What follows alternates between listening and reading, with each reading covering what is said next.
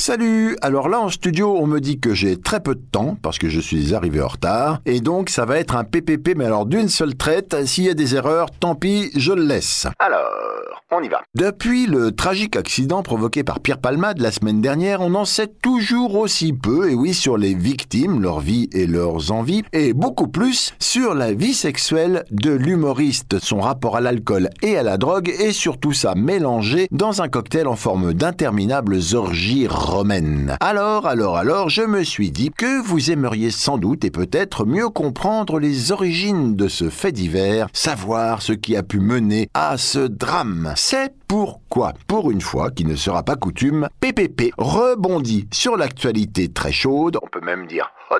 afin de tout vous apprendre sur le chemsex et ses conséquences tout de suite après le générique.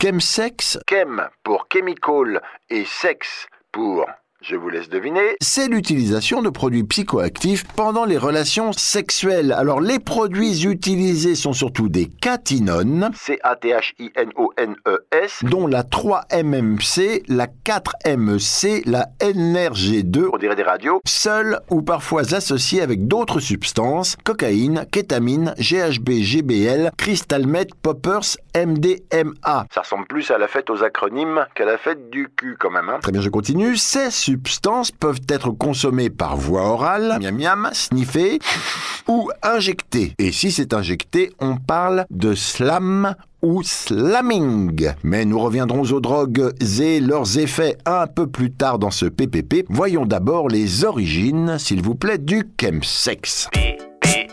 C'est dans les années 90 en Angleterre Et probablement dans le Sussex. que l'activiste et militant David Stewart a inventé le terme chemsex. Alors qui était ce mec? Eh bien David Stewart était la référence mondiale de tout ce qui se rapporte au sexe sous drogue. David travaillait dans une clinique de santé sexuelle à Londres comme responsable de service des usagers de drogue. Je dis travaillait parce que malheureusement David, lui-même drogué pendant plus d'une décennie, nous a quittés à l'âge de 56 ans. Cette pratique du chemsex remonte bien sûr bien avant que David Stewart ne la théorise. Prendre des produits pour désinhiber sa sexualité n'est pas une nouveauté, ça a déjà été le cas avec l'alcool et certaines drogues, mais là, la la la. nous avons franchi un cap, un nouveau palier. La cause, la démocratisation des drogues de synthèse comme le GHB et la 3-MMC dont je parlais tout à l'heure, la kétamine ou encore la MDMA. Toutes ces drogues permettent de retarder l'éjaculation, pourquoi ça je sais pas, d'avoir des rapports sexuels plus longs, pourquoi là non plus je sais pas, et plus intenses. Là je comprends un peu mieux. C'est au sein de la communauté gay que le chemsex s'est répandu.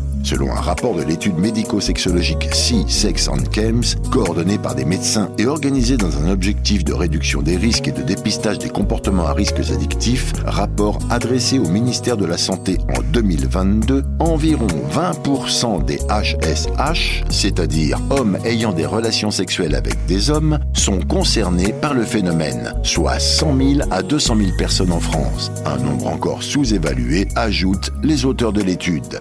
Les HSH d'abord donc, mais cette pratique de chemsex se répand de plus en plus dans le milieu hétéro. Un article du magazine Slate révélait que la pratique est désormais reprise par de jeunes hétérosexuels de 20 à 30 ans. Aujourd'hui, d'après une autre étude sur 1200 personnes pratiquant le chemsex, Je ne sais pas où ils ont été les trouver. 25% sont des hétéros issus de la génération Z.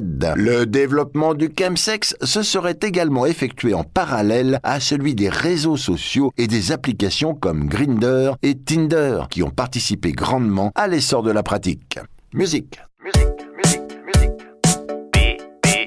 Divers drogues avec leurs effets et conséquences. Et on commence bien sûr avec la cocaïne. Issue des feuilles du cocaïer, la cocaïne majoritairement sniffée donne aux consommateurs un sentiment de toute puissance et une indifférence à la fatigue. Petit problème, la cocaïne augmente la libido, c'est vrai, mais fait rétrécir votre pénis. La cocaïne agit comme un vasoconstricteur, c'est-à-dire qu'elle limite le flux sanguin et comme une érection est le résultat de l'accumulation de sang dans le pénis, elle peut faire rétrécir considérablement votre pénis au moment des rapports sexuels. Voilà, on précise au moment des rapports sexuels parce qu'autrement tout le monde s'en fout. Et, euh, d'ailleurs, on verra plus tard dans ce PPP qu'il existe des solutions pour rester hein, quand même performant. Ensuite, on a la 3-MMC, une drogue de synthèse stimulante qui a notamment pour effet d'augmenter la libido. L'ami Palmade en aurait pris en plus de la cocaïne. Son nom complet est 3-méthylmécatinone. Apparue au début des années 2010, cette nouvelle reine de la nuit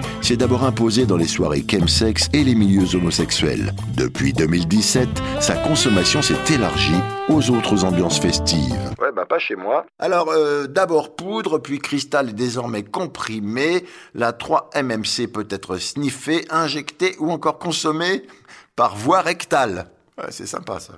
Bonne ambiance. Disponible sur Internet, en vente à domicile, dans la rue ou les soirées, son prix compris de 8 à 37 euros le gramme rend la 3-MMC particulièrement attractive. Pourtant, le risque d'addiction est élevé. Selon Drogue Info Service, la faible durée des effets et la forte anxiété qui suit les prises provoquent un fort craving, envie irrésistible de consommer à nouveau. Outre les risques d'AVC, d'infarctus, de convulsions, de problèmes ORL, d'atteinte rénale, d'anxiété ou encore de paranoïa, la prise de cette nouvelle cocaïne peut être fatale. J'aime ce PPP.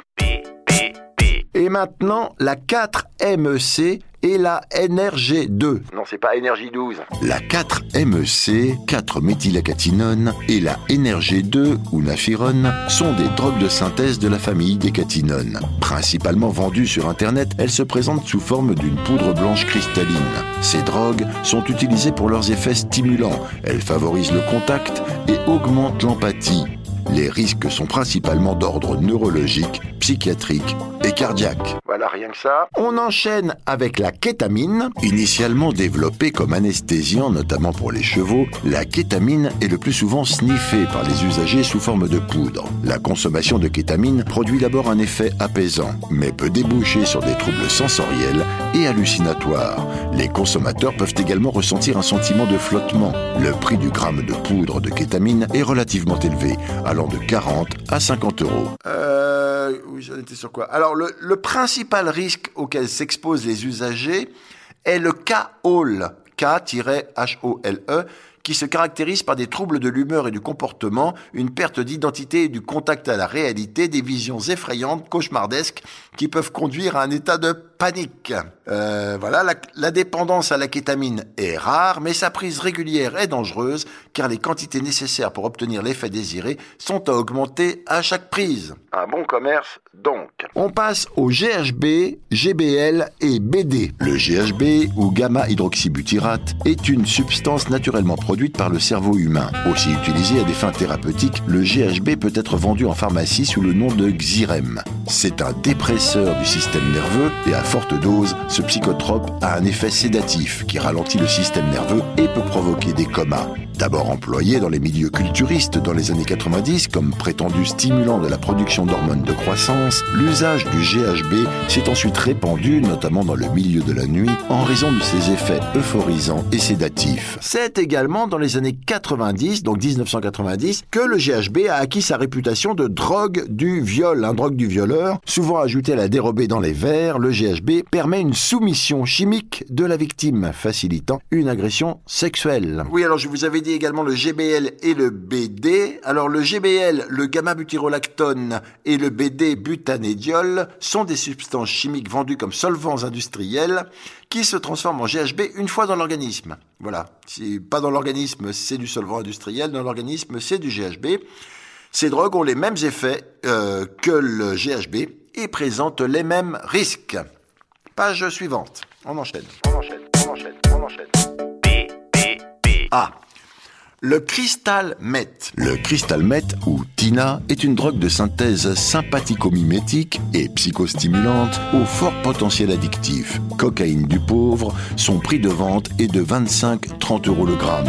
Le cristal meth est synthétisé principalement à partir de pseudoéphédrine, un décongestionnant nasal en vente libre dans certains pays. Elle provoque entre autres, comme l'amphétamine, dont elle est extrêmement proche, une hypertension artérielle, une tachycardie et une intense stimulation mentale. Voilà, alors la TINA, hein, ou la cristal meth, sous sa forme cristalline, peut être fumée dans une pipe en verre, sous forme de poudre, c'est consommé en sniff, encore, dissoute dans l'eau, elle peut être injectée par voie intraveineuse. Elle peut également être injectée dans le rectum avec une seringue sans aiguille, une pratique appelée plug ou booty bumping. Mais oui, moi, je veux euh, le booty bumping. Mais alors tout de suite. Cette drogue peut rendre euphorique, alerte, impulsif, moins susceptible de ressentir les douleurs, donner l'impression d'être invincible et augmenter la libido tout en réduisant les inhibitions. En outre, en outre, Comme on dit chez les cruches. la tina supprime la sensation de faim et prolonge l'état d'éveil. Certaines personnes peuvent donc passer plusieurs jours sans manger et sans dormir. L'envers du décor, c'est que la descente peut laisser épuisé, agressif et paranoïaque, voire même suicidaire. Certains usagers témoignent également que la perception du seuil de douleur est altérée, ce qui augmente le risque de blessure lors de pratiques comme le fisting. Quel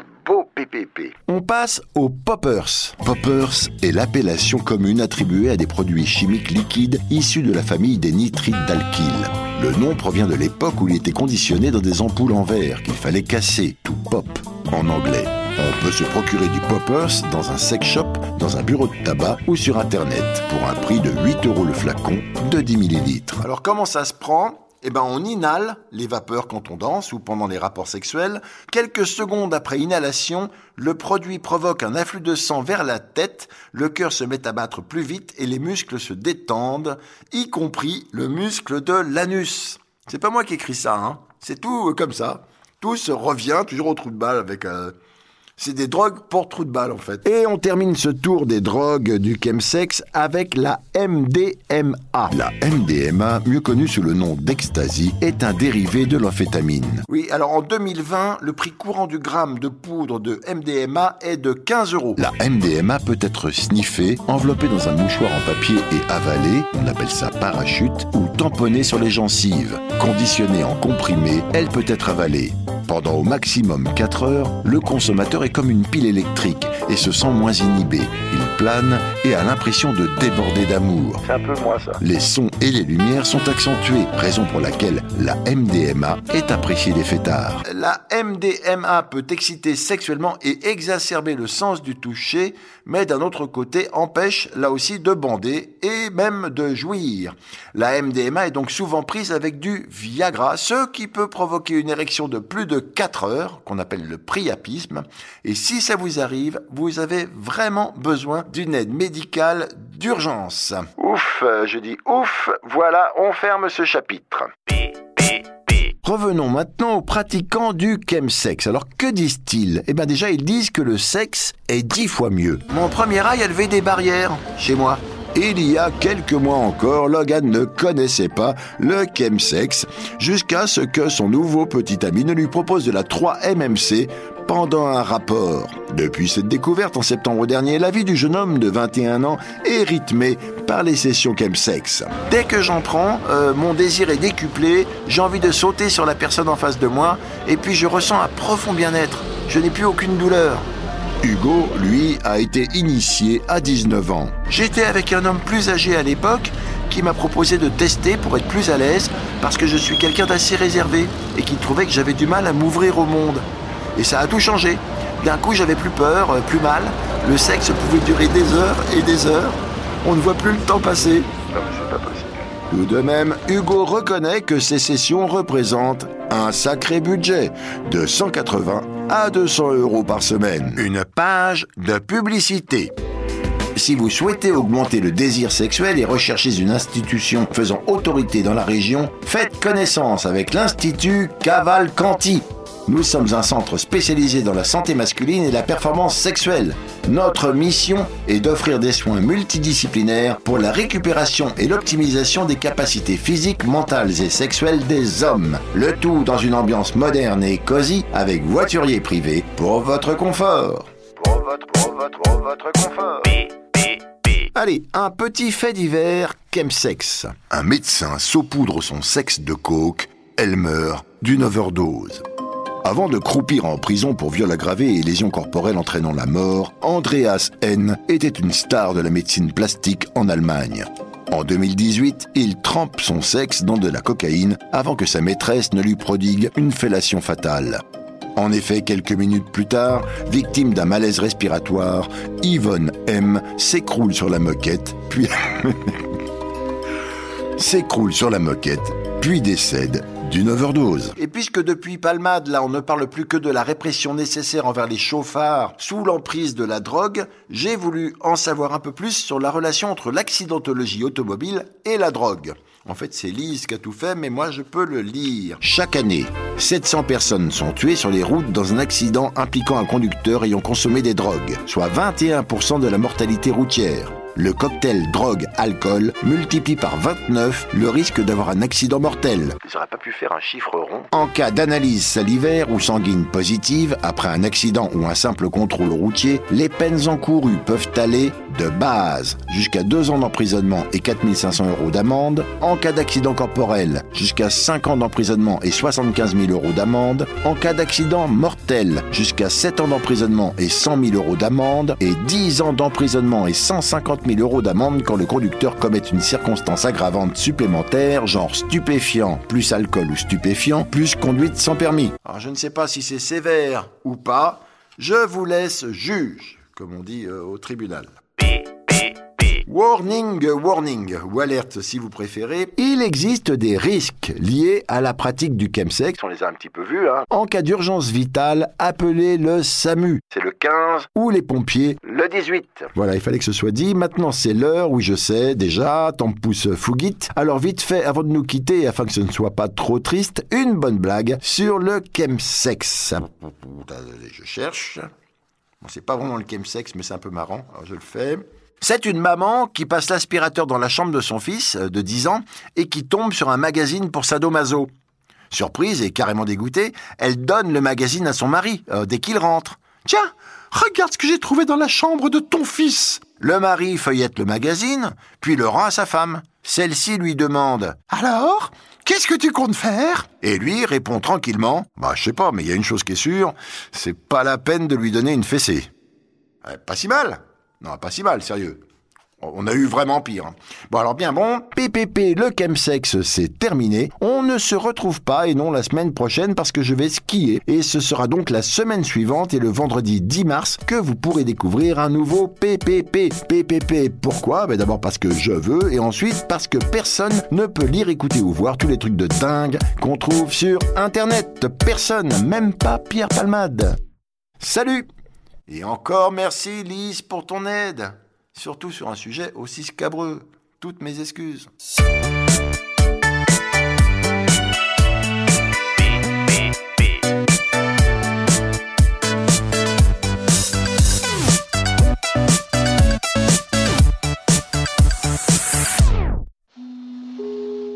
C'était une émission du Poste Général.